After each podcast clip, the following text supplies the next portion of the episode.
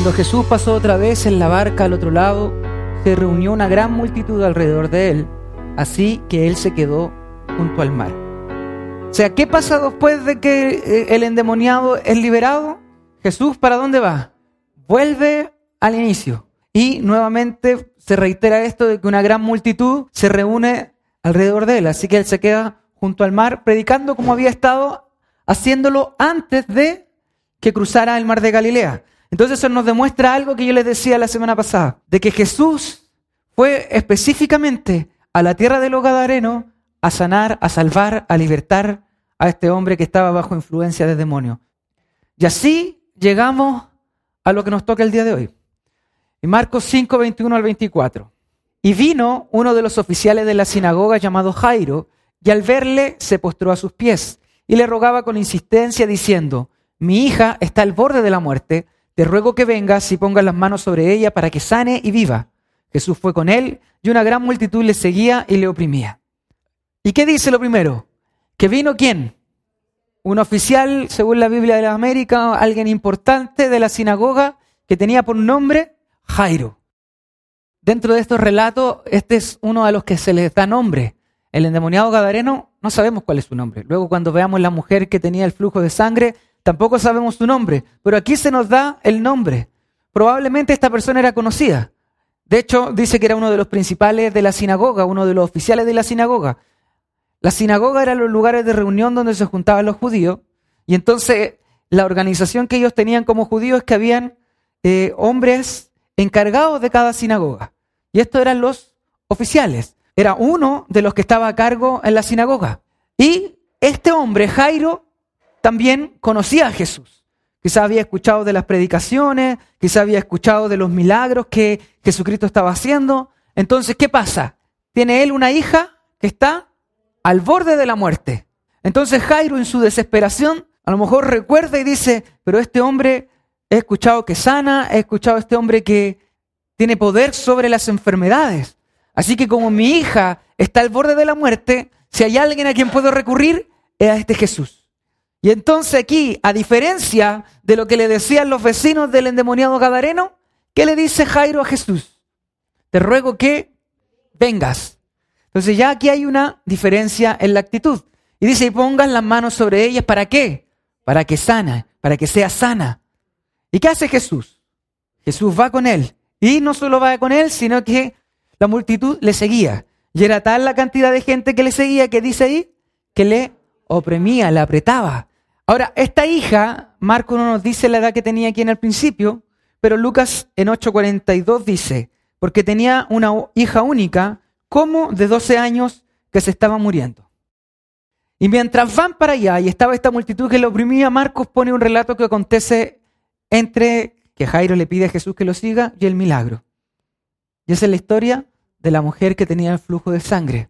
Y entonces aquí se interrumpe el primer milagro, pero se interrumpe por otro milagro que Marco nos relata. Sigamos leyendo.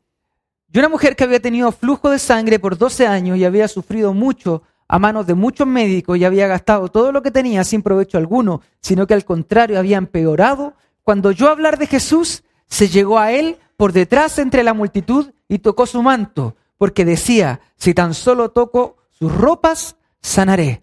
Al instante la fuente de su sangre se secó y sintió en su cuerpo que estaba curada de su aflicción. Este es el paréntesis que Marco nos relata. Mientras Jesús va a donde se encontraba la hija de este oficial que era Jairo, acontece esto, la multitud empieza a apretarlo. Y una mujer anónima, desconocida, sin nombre, toca la ropa del Señor. ¿Y esta mujer que tenía? ¿Cuál era la enfermedad que había tenido por 12 años? Flujo de sangre. Y ahí se nos relata aún más, Marco nos dice que tenía esta enfermedad y que además había sufrido mucho a manos de muchos médicos y que también había quedado pobre porque había gastado todo lo que tenía y no le había servido de nada, sino que además, al contrario, todo lo contrario, había empeorado. Y cuando oyó hablar de Jesús, esto es importante, cuando oyó hablar de Jesús, es decir, de algún modo esta mujer escuchó de Jesús.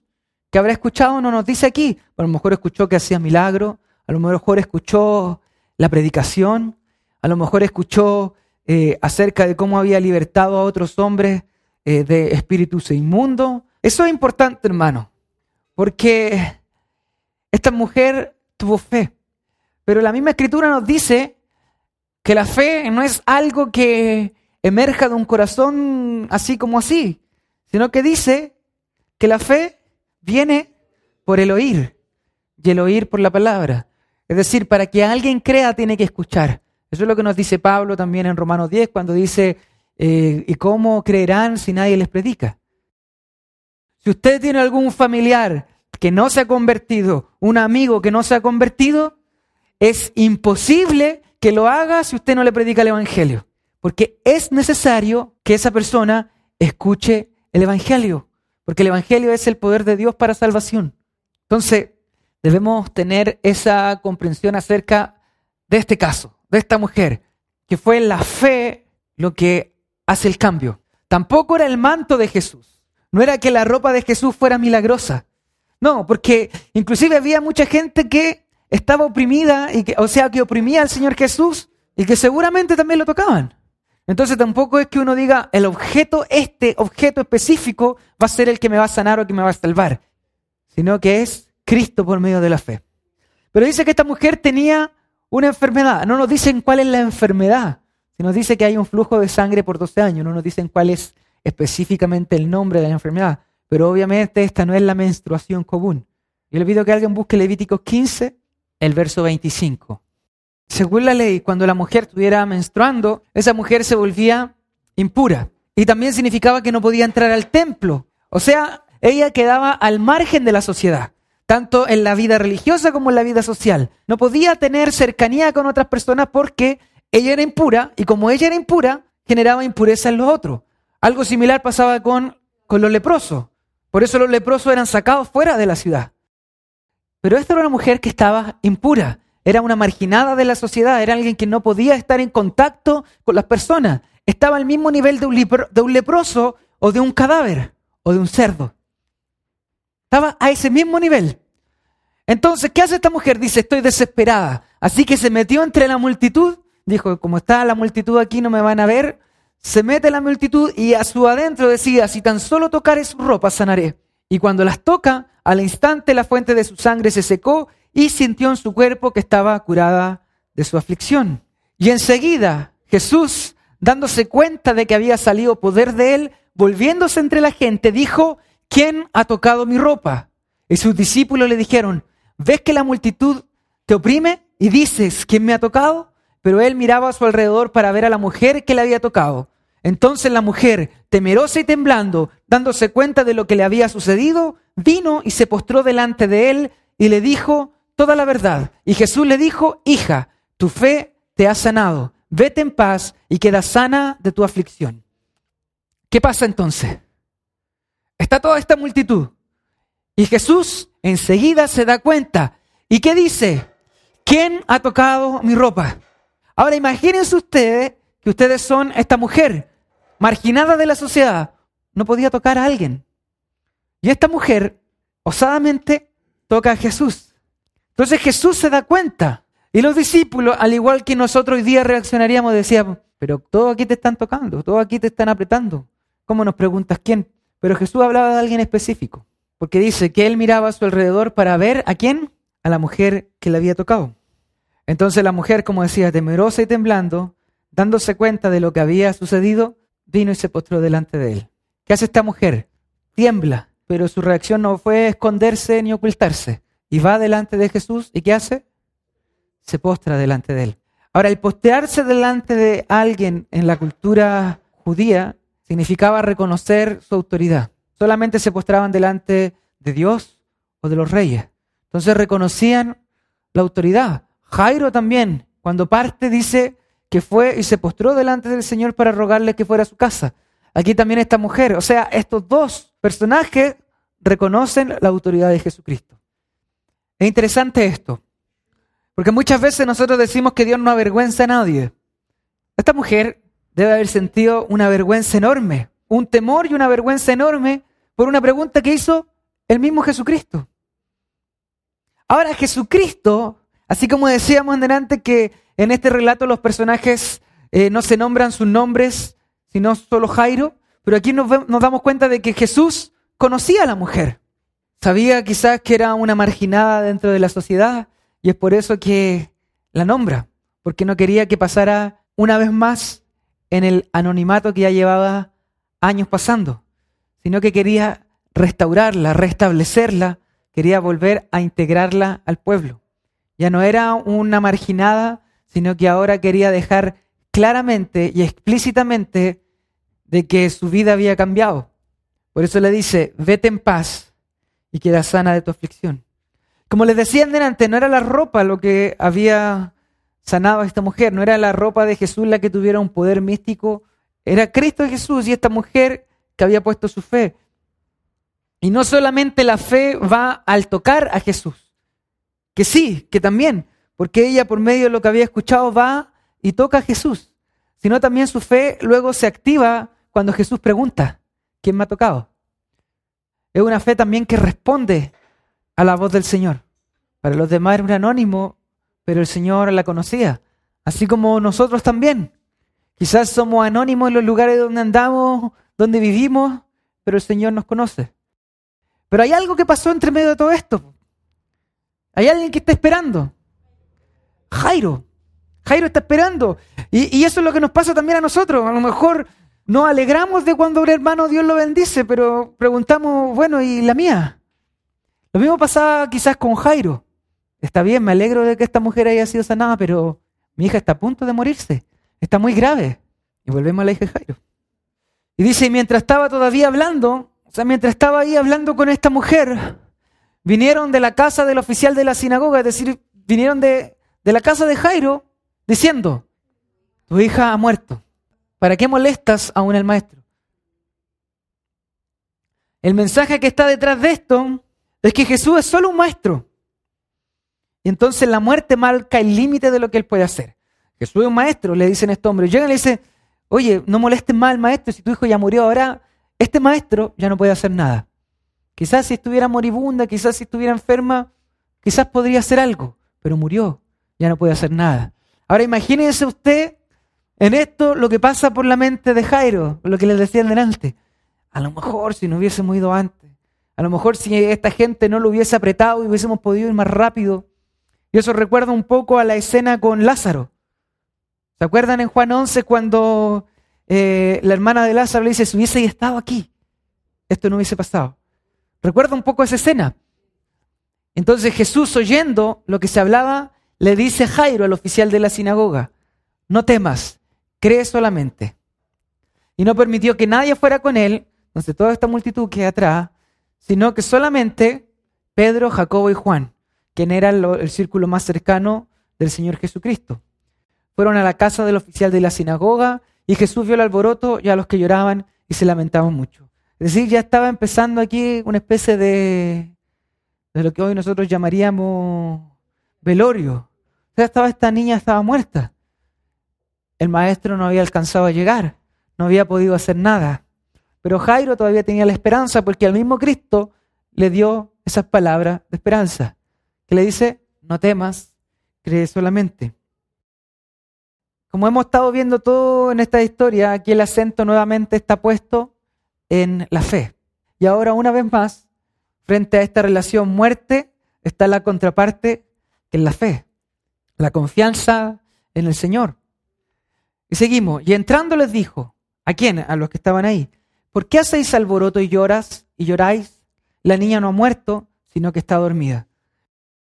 Y la reacción de la gente que estaba aquí, que sabía que había muerto, que comprendía que estaba muerta, comenzaron a burlarse de él, de Jesús. Pero él, echando fuera a todos, tomó consigo al padre y a la madre de la niña y a los que estaban con él y entró donde estaba la niña. Es decir, echa a todos de la casa, menos al papá, a la mamá y a sus eh, discípulos cercanos. Y entra donde estaba la niña, y tomando a la niña por la mano le dijo, Talita cum. Y aquí Marcos, como le está escribiendo a gente que no es de Palestina, que no es judía, que no habla ese idioma, le explica qué significa esto. Que traducido significa, niña, a ti te digo, levántate. Y al instante la niña se levantó y comenzó a caminar, pues tenía 12 años. Y al momento se quedaron completamente atónitos. Con la mujer enfrente de todos preguntó, ¿quién me tocó? Para dejar claro frente a todo lo que había pasado. En cambio acá el círculo lo pone más pequeño. Solamente la mamá, solamente el papá, solamente Pedro, Juan y Jacobo. Y él y la niña. O sea, siete dentro de la casa. Y aquí le dice que la niña no ha muerto, sino que está dormida. Ahora, esto no hace referencia a que realmente la niña no había muerto, sino tiene que ver con el mensaje de, la esperanza de que se iba a levantar de, de donde estaba. No significa que ah, los demás se equivocaron en realidad no había muerto, sino que estaba dormida y sencillamente Jesús la despertó. No. Dice que toma a la niña por la mano y le dice Talita cum en arameo. En la época de Jesús se hablaba arameo. Esa era la lengua que hablaban en el, eh, en el lugar geográfico donde Jesús vivía y en la época donde se vivía. Se hablaba arameo. En las partes más eh, ceremoniosas como los cultos y las reuniones, se hablaba en hebreo. Por ejemplo, cuando abre el rollo de Isaías, Jesús, y lo lee, eso iba en hebreo. La gente común hablaba en arameo. Y el idioma del imperio era el griego. Por esto sabemos que Jesús hablaba arameo. Cuando lee el rollo de Isaías, lo lee en hebreo, por lo cual Jesús sabía, uno, leer y lo hacía en hebreo. Y es probable que también hablara griego e inclusive algunos sostienen que probablemente hablaba egipcio. ¿Por qué? Porque toda su infancia no se sabe muy bien, pero la vivió en Egipto. ¿Recuerdan Mateo 2 cuando viene un ángel y le dice que quieren matar al niño, así que se vaya en Egipto? Entonces después dice que cuando murió Herodes, ellos pudieron volver a, Israel. No se sabe cuánto tiempo pasó entre uno y el otro, por eso es probable, no hay nada seguro de que hablara eh, egipcio. Y lo del griego es probable porque había muchos judíos helenistas que hablaban griego y que probablemente se comunicaban con Jesús en griego. Sabemos que Jesús habló en arameo y en hebreo. Y aquí le habla en el lenguaje cotidiano. No le hace un conjuro mágico, no hace una palabra eh, rimbombante, sino que en el lenguaje cotidiano. Y que muy probablemente era el mismo lenguaje que los padres usaban, la misma palabra que usaban cuando la niña estaba durmiendo y la tenían que despertar en la mañana. O sea, niña, levántate. Jesús les dice, mira, esto que está pasando no es algo eh, sin solución, esto es como cuando ustedes despiertan a su hija en la mañana. Entonces Jesús, con toda su autoridad, va y le dice, niña, a ti te digo, levántate.